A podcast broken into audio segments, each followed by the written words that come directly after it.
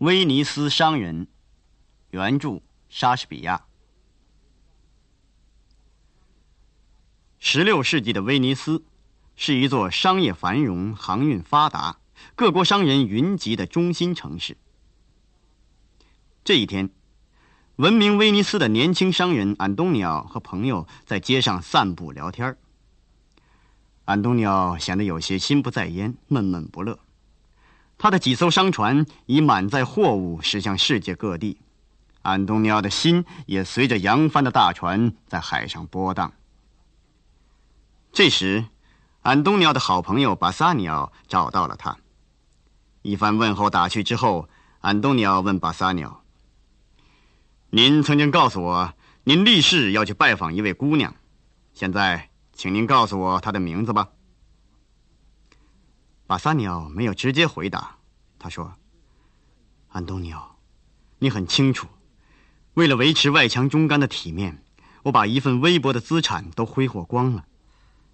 对手头拮据，我倒不在乎，我最大的烦恼是怎样解脱背上这沉重的债务包袱。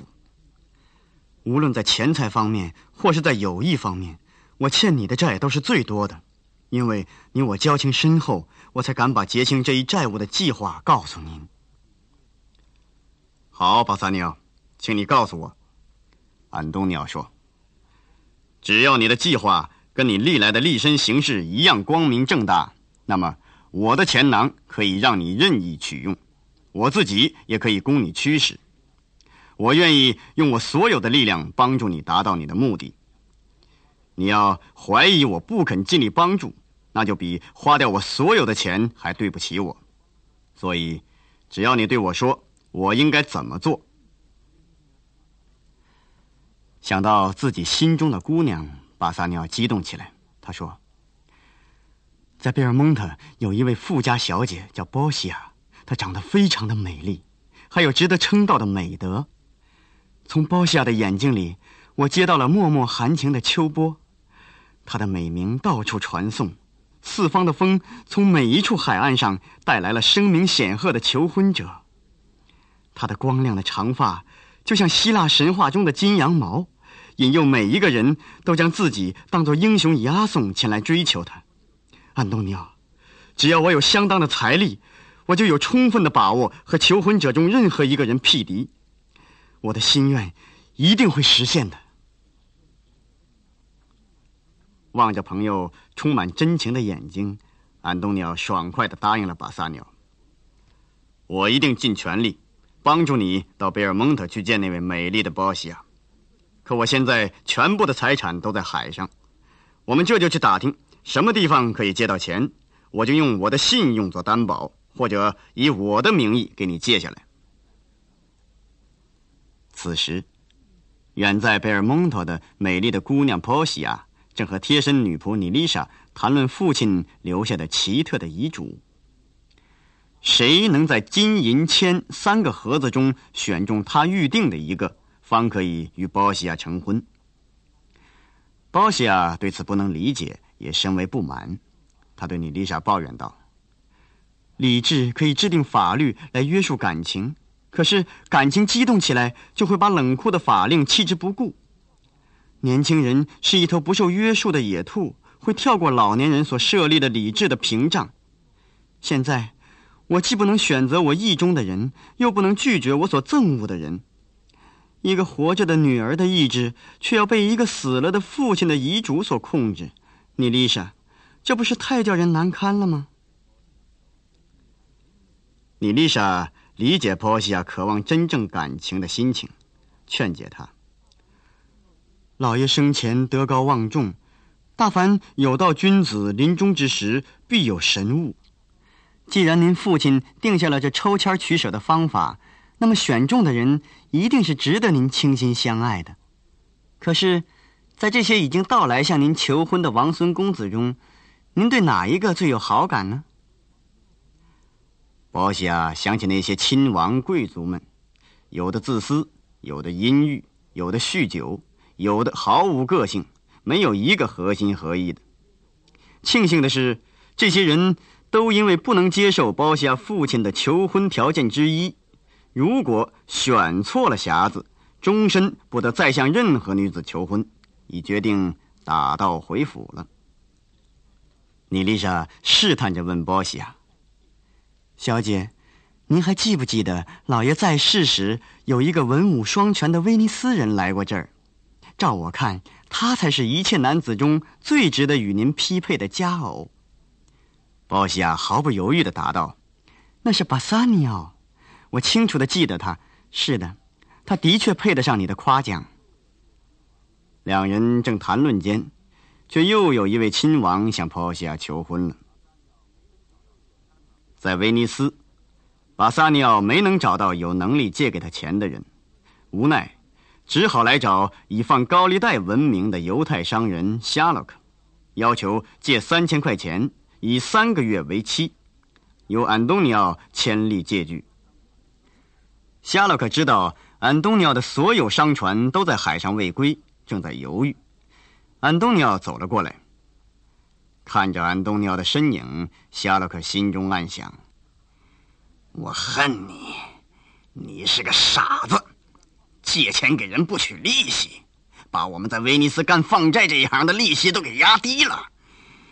要是有一天我抓住了你的把柄，一定要痛痛快快的报仇雪恨。”你在商人汇集的地方当众辱骂我的交易，辱骂我辛辛苦苦赚下来的钱，说那些都是盘剥得来的肮脏钱。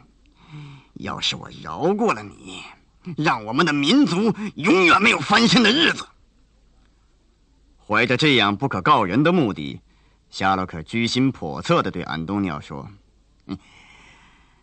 安东尼奥先生，好多次您在交易所里骂我。”说我盘剥取利，我总是忍气吞声，没有跟你争辩。现在您来向我求助了，您把唾沫吐在我的胡子上，用脚踢我，好像我是你门口的一条野狗一样。现在您却来向我要钱。我是不是该恭恭敬敬的说：“好啊，先生，为了报答你这许多恩典，所以我应该借给您这么多钱，是吗？”安东尼奥不卑不亢的回答：“我恨不得再这样骂你、唾你、踢你。要是你愿意把钱借给我，你就当把钱借给了你的仇人吧。倘使我失了信用，你尽管拉下脸来，照约处罚就是了。”为了达到目的，夏洛克假惺惺的笑道：“嘿嘿嘿，别生气，哎，我愿意跟您交个朋友，得到您的交情，忘掉您从前加在我身上的种种羞辱。哎，您现在需要多少钱啊？我愿意如数供给您，而且不要一个子儿的利息。我这完全是一片好心啊。现在我们去找一个公证人，在那儿签好约。”嘿嘿，我们不妨开个玩笑，在约里写明，要是您不能够按照约中所规定的条件还钱，就得随着我的心思，在您身上的任何部分割下整整一磅白肉作为处罚。为了朋友，安东尼奥毫不犹豫的答应了。就这么办吧，我愿意签下这样一张协约，还要对人家说，这个犹太人心肠倒不坏呢。巴萨尼奥着急了，我宁愿安贫守道，也不能让你为了我的缘故签这样一张借约。安东尼奥安慰巴萨尼奥不必害怕，因为按行程，安东尼奥的商船在两个月内就可以回来，为他带回大笔的财富，绝不会受罚。契约就按夏洛克的要求签订了。就在夏洛克为他的计划得逞洋洋自得的时候。家里的仆人朗斯洛特不能忍受夏洛克的吝啬刻薄，已投奔到慷慨善良的巴萨尼奥手下。今天回来向旧主人，尤其是夏洛克的女儿杰西卡告别。杰西卡抱怨他不应该这么狠心的离开自己。他对朗斯洛特说：“我们这个家就是个地狱，幸亏有了你这个淘气鬼，多少解除了几分闷气。”现在你这样离开，使我很不高兴。可是，再会吧。说到再见，杰西卡突然想起一件事，便悄悄的对朗斯洛特说：“你在你的新主人吃晚饭的时候，会看见一位叫罗兰佐的客人，把这封信替我交给他，注意别让他人知道。现在你快走吧，不敢让我的父亲瞧见我跟你说话。”朗斯洛特想对杰西卡说再见，可眼泪却哽住了他的舌头。他依依不舍地对杰西卡说：“你是顶美丽的异教徒，顶温柔的犹太人。今后如果没有一个基督徒来把你拐跑，就算我有眼无珠了。”朗斯洛特走后，杰西卡想着自己的心事。唉。我真是罪恶深重，竟会羞于做我父亲的孩子。可是，我虽然在血统上是他的女儿，在行为上我却不是他的女儿。罗兰佐啊，你要是能守信不渝，我就会结束我内心的冲突，皈依基督教，做你亲爱的妻子。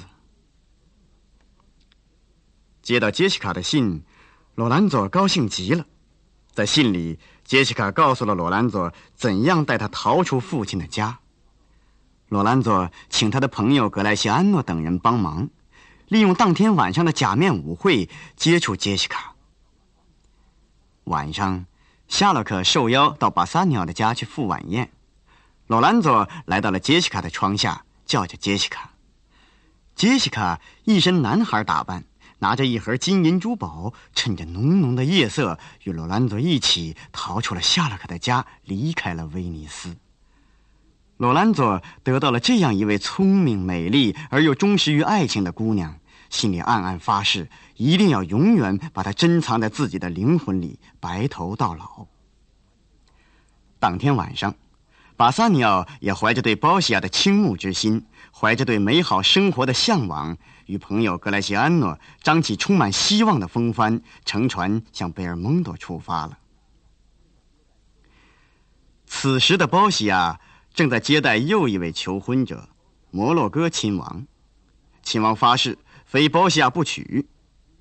无奈，包西亚只好让亲王在金银铅三个盒子中选择一个来决定自己的命运。包西亚告诉亲王。这三个盒子中只有一个里面有自己的画像，谁选中了这个，包西亚就会嫁给谁。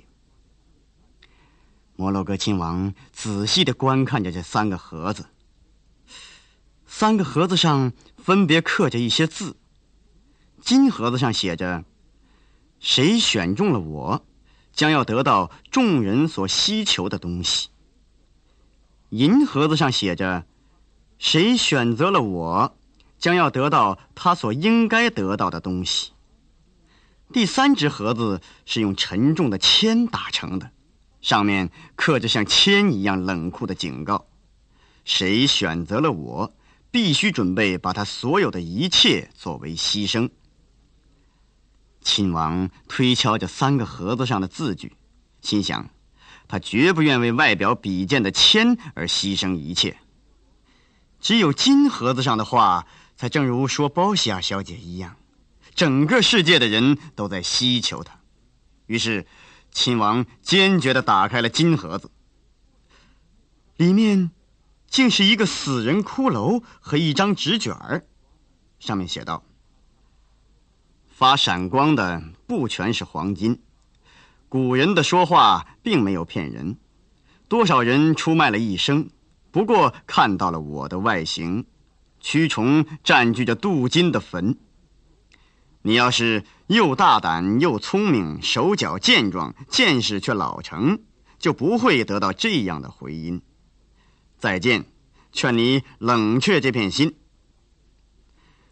摩洛哥亲王满怀伤悲，知趣的离开了包西亚的家。又一名求婚者。阿拉贡亲王来到了三个盒子面前，斟酌再三，选择了银盒子。然而，里面是一个眯着眼睛的傻瓜的画像。下面的字句写道：“这银子在火里烧过七遍，那永远不会错误的判断，也必须经过七次的试炼。有的人终身向幻影追逐，只好在幻影里寻求满足。我知道世上有些呆鸟，空有着镀银的外表。随你娶一个怎样的妻房，摆脱不了这傻瓜的皮囊。阿拉贡亲王羞愧而出。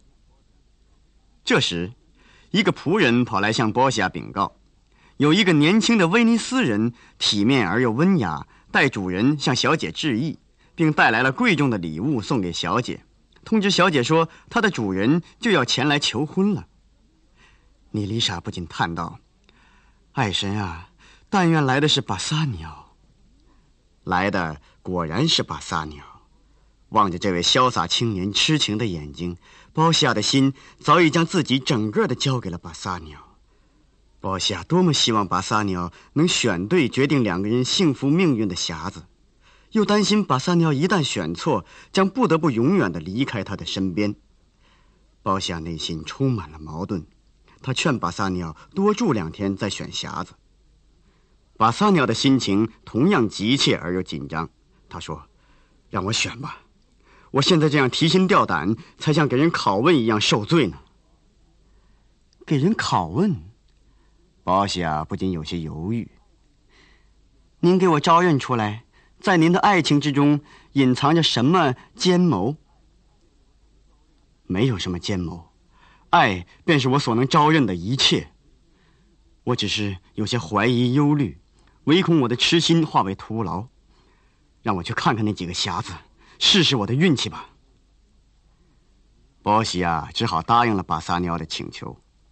他相信，如果巴萨尼奥真的爱他，是会把那只匣子找出来的。波西亚又吩咐女仆妮丽莎，在巴萨尼奥选择的时候，把音乐奏起来。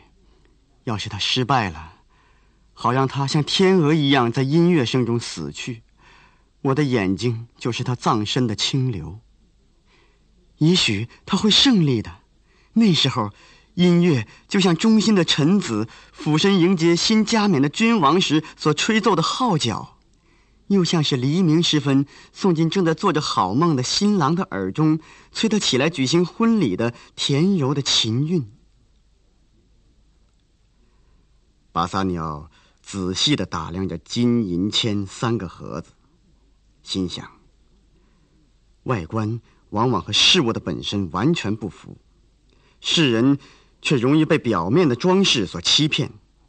装饰不过是一道陷人的海岸，把船只诱进凶涛险浪的怒海中去；又像是遮掩着一个黑丑蛮女的美丽的面纱。所以，我不要炫目的黄金，也不要惨白的银子。而寒碜的铅，你的形状只能使人退却，一点没有吸引人的力量。然而，你的质朴却比美妙的言辞更能打动我的心。我就选择你吧，但愿结果美满。随着钥匙在铅匣子上的转动，包西亚的心中充满了幸福。一切纷杂的思绪、多心的疑虑、鲁莽的绝望、战栗的恐惧、酸性的猜忌，迅速的烟消云散。望着匣子里波西亚美丽的小象，巴萨鸟感到目眩神夺。好一阵儿，他才看到里面还有一张诗卷，上面写道：“你的选择不凭着外表，果然给你直中湖心。”胜利已入你的怀抱，你莫再往别处追寻。这结果倘使你满意，就请你接受你的幸运，赶快回转你的身体，给你的爱深深一吻。巴萨鸟和波西亚彼此倾吐着爱慕之心，沉浸在如梦般的幸福的海洋中。格莱西安诺和妮丽莎衷心地向他们道喜，并宣布。在你们享受欢乐的时候，我也要与你们一起举行婚礼，因为我已对妮丽莎产生了爱情，而且得到了她的许诺。双喜临门，波西亚和妮丽莎格外的欣喜，他们分别向自己的情人赠送了爱情的信物戒指。巴萨尼奥和格莱西安诺发誓，即使生命终止，也不卸下戒指。正当两对恋人山盟海誓、卿卿我我之际，罗兰佐和杰西卡来到了这里，带来了安东尼奥的致意和给巴萨尼奥的一封信。读完安东尼奥的来信，巴萨尼奥的脸变白了。他绝对没有想到，安东尼奥所有出海的商船。竟没有一艘平安到港，全都遭难了。而犹太人夏洛克则不分昼夜的向威尼斯公爵絮叨，要求按照契约的规定处罚安东尼奥违约。至今，没有一个人能让夏洛克回心转意，放弃他狠毒的控诉。安东尼奥知道自己难逃一死，希望。能在自己未死之前与朋友巴萨尼奥再见最后一面。看到巴萨尼奥变得激动的神情，包西亚猜想一定发生了重要的事情。包西亚执意要巴萨尼奥讲清了事情的原委。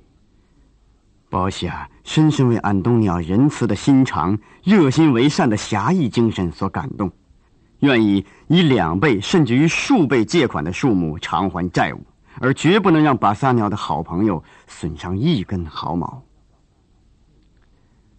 两对恋人在教堂里完成婚礼后，巴萨尼奥和格莱西安诺随即离开贝尔蒙多，前往威尼斯解救安东尼奥。巴萨尼奥两人离开后，保西亚对罗兰佐和杰西卡说：“他将和妮丽莎两人到修道院去，在祈祷和默念中等待丈夫的归来。”并热情的挽留罗兰佐两人留在他们家中生活，然后，包西亚又悄悄吩咐仆人火速送一封信到帕西亚城，交给他的表兄佩拉里奥博士，并把回信及博士送给的衣服带到威尼斯与自己相会。安排好一切，包西亚才对妮丽莎说：“我们要让我们的丈夫大吃一惊，赶到威尼斯去与他们相会。”可是要打扮的叫他们认不出我们的本来面目。快走吧，路上我再把我的整个计划告诉你。威尼斯法庭上，安东尼奥在他的众多朋友陪伴下来到这里。威尼斯公爵见了安东尼奥，不无担忧的说：“我很为你发愁。”你是来跟一个心如铁石的对手当庭对质，一个不懂怜悯、没有一丝慈悲心的不近人情的恶汉。安东尼奥镇静地说：“听说殿下曾尽力劝说过夏洛克不要把事情做绝，可是他不肯略作让步。既然没有合法的手段脱离夏洛克的怨毒的魔掌。”我只有用默忍迎接他的愤怒，安心等待他残暴的处置。于是，公爵只得传令夏洛克出庭。公爵对夏洛克说：“大家都认为你不过是故意装出一副凶恶的姿态，到了最后的关头，就会显出你的恻隐之心来。”比你现在这种表面上的残酷更加出人意料。也许你不但愿意放弃这一种惩罚，说不定还会豁免他一部分的欠款。你看他最近连遭损失，倾家荡产，即使是铁石心肠，也不能不对他的遭遇产生怜悯。夏洛克，我们都在等待你一句温和的回答。然而，夏洛克的回答仍是那么冷酷无情。我已经起过誓，一定要照约执行处罚。如果殿下不准许我的请求，那就是蔑视宪法。我要到京城去上告。您问我为什么不愿意接受三千块钱，宁愿拿一块腐烂的臭肉？我只能说，我喜欢这样。就像有人受不住一头张开嘴的猫，有人瞧见一头猫就要发脾气，还 还有人听见风笛的声音就忍不住要小便。这一切都是天生的癖好，所以也用不着举出什么理由来。只是因为我对安东尼奥抱着久积的仇恨和深刻的反感，所以才对他进行这一场对于我自己并没有好处的诉讼。不等夏洛克说完，安东尼奥的朋友们便开始谴责夏洛克的冷酷残忍，而夏洛克依然恬不知耻的为自己辩解。安东尼奥劝大家不要再和夏洛克争执，和他讲理。就像站在海滩上，叫那大海的怒涛减低它奔腾的威力；谴责豺狼为什么害得母羊为失去了它的羔羊而哀鸣。现在，我就是羊群里一头不中用的病羊，死是我的应分。最软弱的果子最先落到地上，让我就这样结束了我的一生吧。夏洛克。则在一旁催促公爵快些做出判决。公爵说：“别着急，我已经差人去请佩拉里奥，一位有学问的博士，来替我们审判这件案子。”正说着，一位仆人报告，有一位信使刚从趴下来，并带来了佩拉里奥博士的书信。巴萨尼奥高兴起来：“安东尼奥，我的老兄，不要灰心。”这犹太人可以把我的肉、我的血、我的骨头、我的一切都拿去，可是我绝不让你为了我的缘故流一滴血。信使走上法庭，谁也没有发现，这个信使正是你丽莎装扮的。见到信使，夏洛克竟霍霍的磨起刀来。巴萨尼奥吃惊的问：“你这样使劲的磨刀干什么？”哼哼，从那破产的家伙身上割一磅肉下来。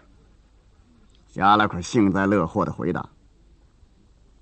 公爵看罢信，对大家说：“佩拉里奥博士在信中介绍了一位年轻博士博尔萨子，他博学多才，少年老成，对本案见地颇深，定能公平裁决。现在，让我们欢迎他的到来吧。”博尔萨特博士走上法庭，与大家见面认识后，他对夏洛克说：“你这场官司打的倒也奇怪，可是按照威尼斯的法律，你的控诉是可以成立的。但是你应该慈悲一点，慈悲不是出于勉强，它不但给幸福于受施的人，也同样给幸福与施予的人。它有超乎一切的无上威力。”比皇冠更足以显示出一个帝王的高贵。执法的人倘能用慈悲调剂公道，人间的权利就和上帝的能力没有差别了。所以，希望你能从你的法律的立场上做几分让步。可是，如果你坚持原来的要求，那么只好把商人宣判定罪了。夏洛克急不可待地说。我只要求法律允许我照约执法。保尔萨的博士问安东尼奥是否无力偿还这笔借款，巴萨尼奥抢着回答：“不，我愿意替他当庭还清，加倍偿还也可以。”博士向夏洛克拿过借约，仔细瞧了瞧，再一次问夏洛克：“他们愿意出三倍的价钱还你呢？”夏洛克坚决的回答。不行，我已经对天发誓了，就是把整个威尼斯给我，我也绝不答应。听了夏洛克的声明，保尔萨斯博士只好说：“好，那就应该照约处罚。根据法律，这犹太人有权要求从商人的胸口割下一磅肉来。还是慈悲一点把三倍原数的钱拿去，让我撕了这张约吧。”然而，夏洛克再一次拒绝了博士的建议。那么就这样吧，博士对安东尼奥说：“你必须准备让他的刀子刺进你的胸膛，所以你应该把你的胸膛袒露出来。”夏洛克得意极了：“ 是的，他的胸部约上是这么写的，哎，靠近胸口的所在，约上写的明明白白的。”保尔萨斯博士问：“撑油的天平准备好了吗？”夏洛克说：“哎哎，我已经带来了。”博士又命令夏洛克：“你去找一位外科医生来，替安东尼奥堵伤口，费用归你负担，免得他流血而死。”“嗯，我找不到，约上没有规定这一条。”夏洛克拒绝了。博士又转而问安东尼奥：“商人，你还有什么话好说吗？”安东尼奥望着巴萨尼奥说道：“我已经准备好了，把你的手给我。”巴萨尼奥，再会。不要因为我为了你的缘故遭到这种结局而悲伤，因为命运对我已经特别照顾了。替我向尊夫人致意，对她说：“我怎样爱你，又怎样从容而死。不要因为你将失去一个朋友而懊恨。替你还债的人是死而无怨的。”巴萨尼奥发自肺腑的说：“安东尼奥，我爱我的妻子，可是我的生命、我的妻子以及整个的世界，在我的眼里。”都不及你的生命更为贵重。我愿意丧失一切来救出你的生命。格莱西安诺也表白道：“我发誓，我爱我的妻子，可是我希望她马上归天，好去求告上帝，改变这恶狗一样的犹太人的心。”夏洛克催促保尔萨斯博士赶快宣判。博士宣布了法庭的判决，他对夏洛克说。那商人身上的一磅肉是你的，你必须从他的胸口前割下这一磅肉来。法律许可你，法庭判给你。夏洛克立即称赞道：“嘿嘿，博学多才的法官判得好！”说毕便要动手，且慢，还有别的话呢。博士阻止了夏洛克。这约上并没有允许你取他的一滴血。只是写明着一磅肉，所以你可以照约拿一磅肉去。可是，要是留下一滴血，你的土地财产按照威尼斯的法律就要全部充公。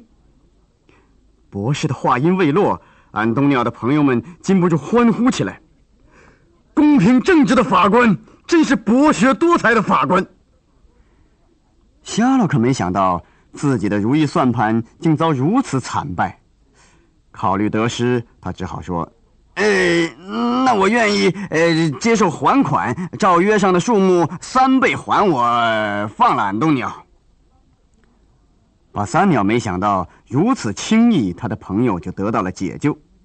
他很高兴地拿出了早已准备好的钱，要递给夏洛克，却被博士拦住了：“别忙，夏洛克。”已经当庭拒绝过接受赔偿，我们必须给他绝对的公道，让他履行原约。所以，夏洛克，你准备动手割肉吧，不准留一滴血，割下的肉也不准超过或不足一磅，即使相差一丝一毫，就要把你抵命，你的财产就要全部充公。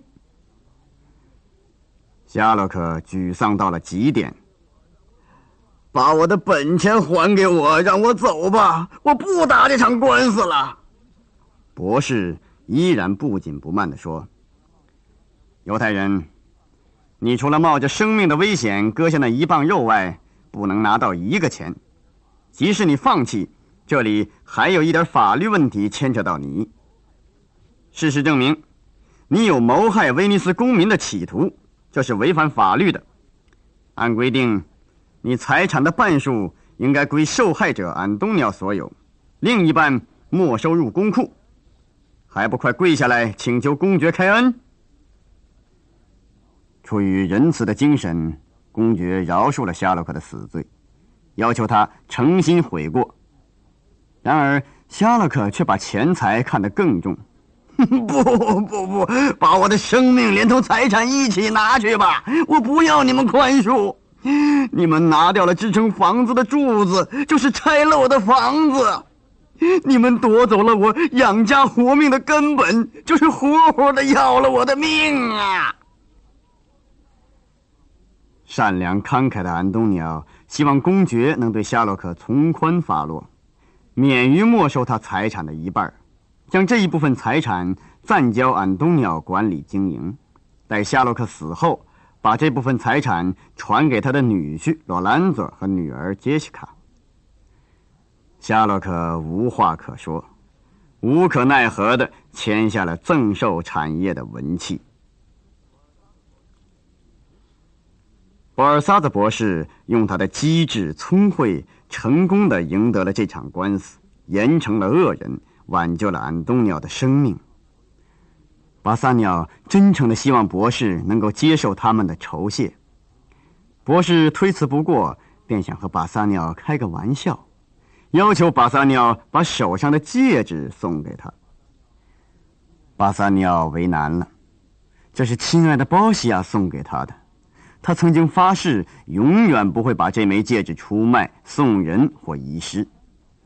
无奈，博士再三要求，想到博士的功劳，巴萨尼奥只好将戒指送给了他。信使也用同样的方法谢谢了他送给格莱西安诺的戒指。几个人相互道别后，保西亚和尼丽莎便星夜动身向贝尔蒙特赶去。他们要在他们的丈夫到来之前赶到波西亚的家中。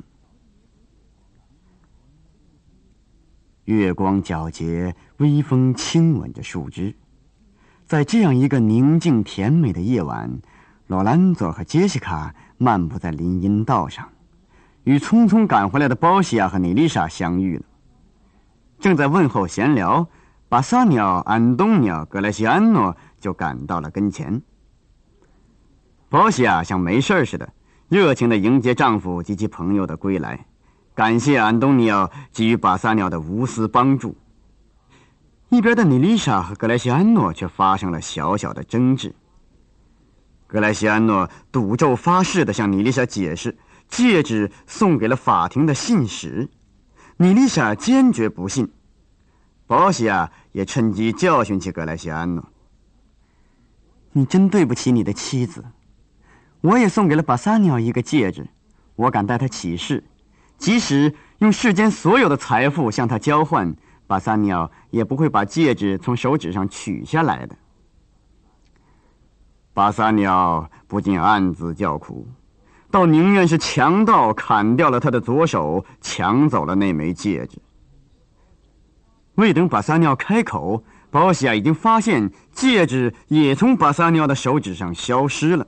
便故作生气的责问起来。巴萨鸟和格莱西安诺两人费尽口舌发誓求饶，波西亚才大笑起来，向他们说明了真相。原来他就是能言善辩的博士，妮丽莎就是少年活泼的信使。几个人这才恍然大悟。波西亚。又公布了一个意想不到的、令人兴奋的消息：安东尼奥的三艘商船已经满载货物，马上到港了。安东尼奥又可以开始他的商人生活了。罗兰佐和杰西卡也收下了夏洛克的赠送产业的文契。不知不觉中，天色已经发亮。几对情人和他们的朋友仍然沉浸在欢乐愉快的气氛中，共同祝愿他们美好的明天。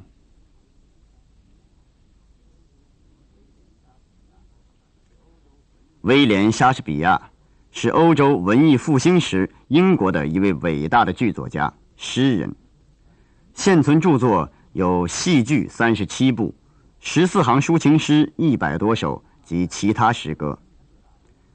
他的代表作有四大悲剧：《哈姆雷特》《马克贝斯》《李尔王》《奥塞罗》。